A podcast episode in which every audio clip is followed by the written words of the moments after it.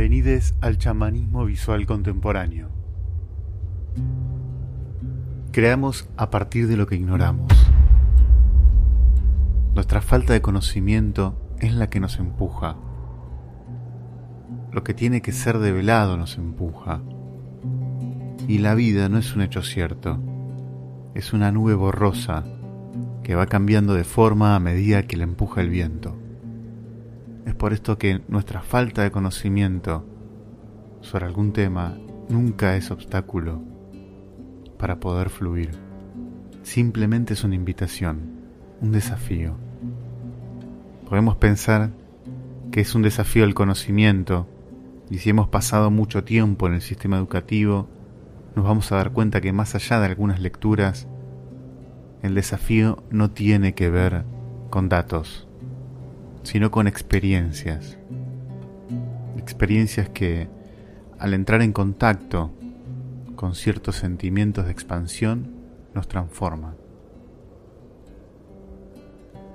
La educación tampoco es un hecho formal, es un hecho poético. Aprendemos porque nos sentimos atraídos hacia eso que desconocemos.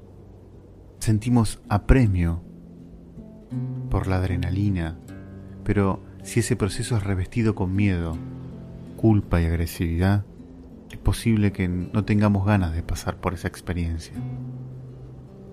La educación a veces, demasiadas más de lo que nos gustaría reconocer, se ha transformado en un espacio que trabaja en torno al miedo al futuro, la culpa de no ser quien quieres que seas y la agresividad cuando ninguna de todas las herramientas ha funcionado. Educar es un hecho no impuesto, deseado, autoinducido.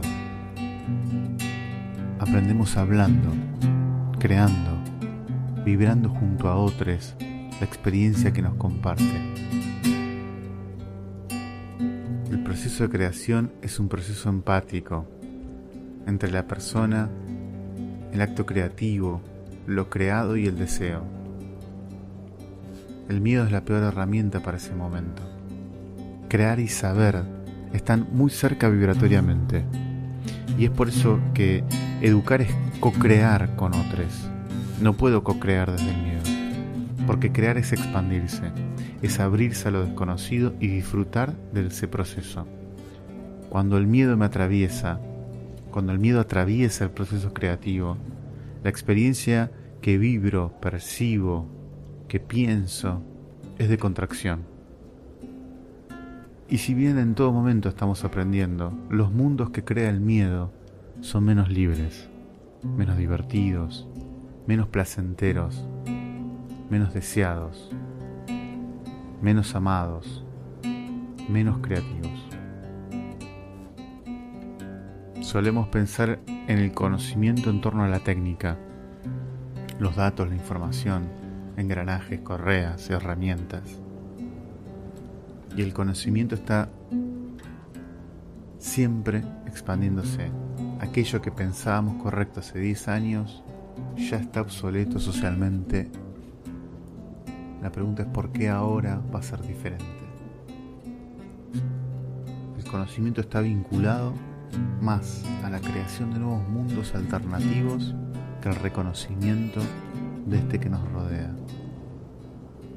Y decimos esto porque la realidad que estás mirando está llena de prejuicios que te fueron heredados por la comunidad que albergó tus primeros años.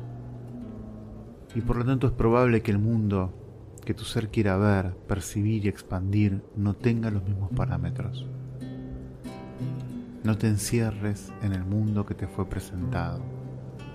Nuestra tarea, si es que tenemos una, es pensarnos libres, divertides, deseades, amades, creatives y por lo tanto en continua expansión.